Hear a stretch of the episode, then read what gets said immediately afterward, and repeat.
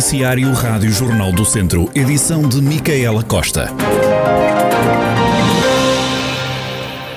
Todas as escolas do Conselho de Carregal do Sal vão ter um desfibrilador. A ideia venceu a edição deste ano do Orçamento Participativo do município. O projeto vai custar 30 mil euros. A proposta vencedora foi apresentada pelo segundo comandante dos Bombeiros Voluntários de Carregal do Sal, José Chaves. É sempre um orgulho pessoal eh, ter ganho, ter ganho o orçamento participativo. Como tenho três filhos em, em idade escolar e estão todos na, distribuídos pelas escolas do Conselho, infelizmente temos vindo, temos vindo a ver notícias que a falta destes equipamentos poderia salvar vidas lembrei-me de fazer esta proposta e daí ter escolhido as escolas do Conselho, juntamente com o pavilhão e a piscina, que é onde os alunos têm, passam a maior parte da sua atividade e tempo escolar. José Chaves acredita que os desfrilhadores devem ser instalados até ao final do primeiro trimestre de 2022. Espero, assim, numa muito, ainda muito precocemente, mas gostaria que estivesse no primeiro trimestre do próximo ano. Portanto, agora há um conjunto de situações ainda a realizar, nomeadamente a formação do, dos operadores e depois a, a respectiva implementação do, do, programa, que tem algumas, portanto, tem alguns cumprimentos e deveres legais. Isso está tudo já em andamento, a ser tratado, e espero então, como disse, no, no primeiro trimestre ter, ter as coisas devidamente alinhadas e a funcionar. José Chaves, segundo comandante dos Bombeiros Voluntários de Carregal do Sal e autor da proposta dos desfibriladores automáticos externos para as escolas do Conselho, o projeto vencedor da edição deste ano do Orçamento Participativo de Carregal do Sal. Está cancelada a Semana do Caloiro em Viseu. A falta de um recinto para a festa de recepção aos novos alunos é um dos motivos que levou ao cancelamento do evento, como explica Bruno Faria, presidente da Federação Académica de Viseu. Este ano a Federação e as suas associações decidiram não fazer a recepção ao Caloiro. Isto devido a diversos constrangimentos. Nós começámos a preparação do evento no início de setembro. O que acontece é que o pavilhão multiuso não estaria, não estaria disponível, sendo o pavilhão é, o local onde, por norma, realizamos este evento e consegue albergar a quantidade de pessoas eh, que, que, que aderem à recepção ao calor. Procurámos outras soluções entre públicos, privados. Eh, é lógico que isto demora o seu tempo chegámos agora a esta altura, já teríamos uma solução, mas estando a monitorizar o que são os casos de Covid no país, decidimos a não realização do evento. Não há a Semana do Calor, mas mais tarde podem realizar-se algumas atividades com uma latada. Estamos a ponderar a realização. Uh, o que acontece é que nós, para qualquer evento que façamos agora, temos de consultar uh, outras entidades, como é óbvio. É lógico que o cancelamento desta atividade uh, proporcionou aqui uma abertura adaptávamos a outros eventos que ainda estamos a procurar e que iremos tentar fazer ainda até dezembro. Eh, procuramos fazer a latada, estamos a procurar se podemos fazer outro tipo de acolhimento, sem um evento grande e procurar se conseguimos dar aqui alguma oferta aos nossos novos estudantes. Esta decisão final carece sempre de parecer do que é que conseguimos angariar junto do, das outras entidades, porque vamos cá ver, a Federação Académica é uma estrutura que atualmente não é financiada por ninguém. Bruno Faria, Presidente da Federação Académica de Viseu, que cancelou a edição deste ano da Semana do Caloiro. Está a aumentar o número de casos por Covid-19 no Conselho de Vila Nova de Paiva, apesar de ainda não ser conhecido o balanço dos novos contágios. Paulo Marques, Presidente da Câmara Municipal de Vila Nova de Paiva, admite que há pelo menos cinco infectados.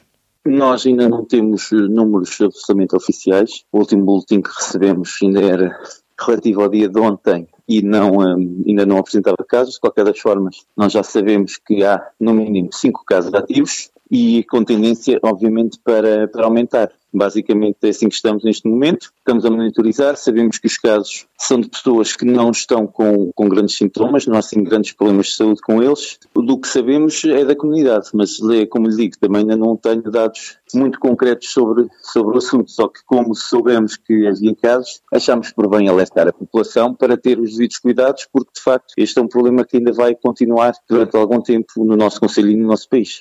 Paulo Marques, Presidente da Câmara Municipal de Vila Nova de Paiva, a falar dos novos contágios de Covid-19 que estão a aumentar no Conselho entre a comunidade, mas não é só na região que os casos de infecção pelo novo coronavírus estão a aumentar, também no país há um crescimento dos infectados, o primeiro-ministro António Costa já admitiu novas restrições para travar contágios. Estará Portugal a caminho de um novo confinamento? A Rádio Jornal do Centro saiu à rua para saber a opinião dos vizienses. Os casos estão a aumentar, é um bocadinho assustador, mas acho que temos que aprender a conviver com isso mesmo, não é? Acho que confinar estará fora de questão, porque a nossa economia não irá aguentar, mas hum, temos de ter muito cuidado. Se as pessoas continuarem a, a, a não seguir as orientações da Direção-Geral de Saúde, é natural que isso possa acontecer. Se vier a acontecer o, ideal é, é confinar quanto mais cedo melhor para que não, que não deixar agravar a situação.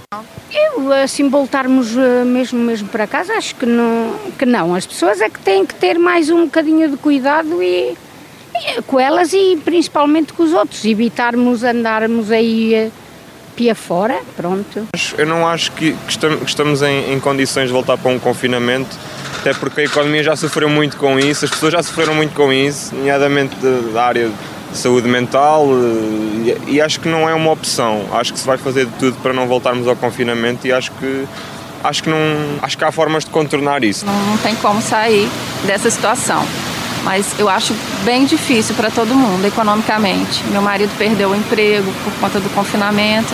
Então são muitas consequências que, que eu acho que devem ser pensadas antes de propor esse, esse novo confinamento. Acho difícil confinar novamente, mas acho que tem que ser tomada medida melhor para a saúde para que a gente possa ficar seguro.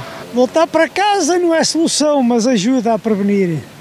A população de Viseu, reticente com o aumento de casos de Covid-19, um crescimento que já levou o governo a admitir que poderá vir a reforçar medidas Mariana Vieira da Silva, Ministra do Estado e da Presidência, adiantou que essas mudanças deverão ser eh, decididas após a reunião com os especialistas que está agendada para esta sexta-feira.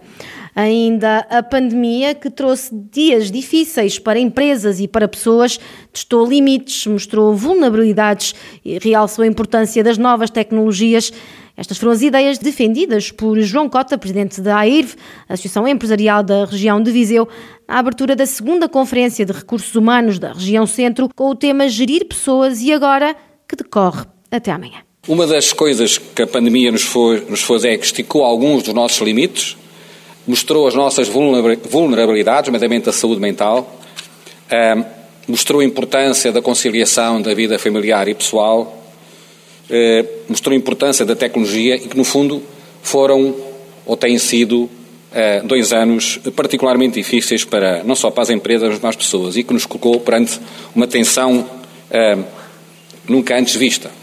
A pandemia mostrou que, e após dois anos, e após isto tem muito de uma reflexão minha, que as empresas cada vez mais dependem da gestão das pessoas. Daí que o tema desta, desta conferência seja particularmente importante e que hoje, mais do que nunca, necessitamos de empresas inclusivas, tolerantes, sem preconceitos, diversas, que expressem gratidão e que aceitem os erros e que aceitem as vulnerabilidades.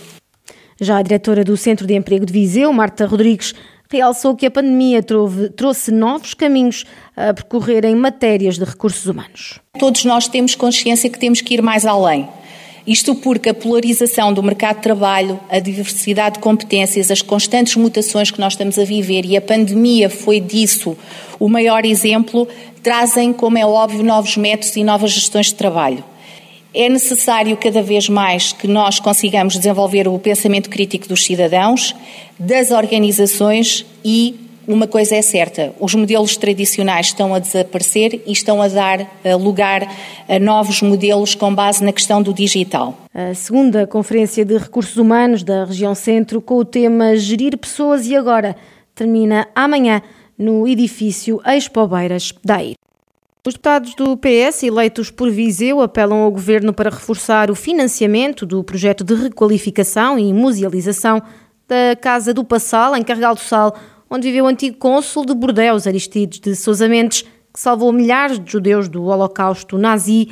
Os socialistas apresentaram no Parlamento um projeto de resolução nesse sentido. O deputado José Rui Cruz pede uma atenção especial ao governo em relação à Casa do Passal. Deputados do PS eleitos por Viseu apelam ao governo para reforçar o financiamento do projeto de requalificação e musealização da Casa do Passal, em Carregal do Sal, onde viveu o antigo cônsul de Bordeus, Aristides de Sousa Mendes, que salvou milhares de judeus do holocausto nazi. Os parlamentares socialistas apresentaram no Parlamento um projeto de resolução nesse sentido. O deputado José Rui Cruz pede uma atenção especial ao governo em relação à Casa do Passal. Este projeto tem um âmbito, não é um âmbito local, tem um âmbito nacional e há aqui parcerias com o Governo. E o que nós apelamos ao Governo é para que olhe para esta situação e para que no âmbito do, do, do financiamento europeu adapte esses fundos àquilo que for o valor real do projeto e que também no âmbito da comparticipação nacional haja aqui eh, uma, um equilíbrio e que haja comparticipação dos ministérios envolvidos e também haja aqui uma, uma, atenção especial e que partilhem a, a nacional com a Câmara. Também é exemplo do que já se faz, por exemplo, com as escolas, em que os 15% de comparticipação nacional são partidos entre o Governo e o Ministério e a tutela. Portanto, nós estamos no sentido de ser olhado um bocadinho nesse, nesse âmbito. Fazemos um apelo ao Governo para que possa haver aqui uma atenção especial para este projeto, que é um projeto de âmbito nacional e até internacional, uma vez que envolve pessoas de muitos outros países. José Rui Cruz lembrou ainda que este projeto é uma reivindicação antiga.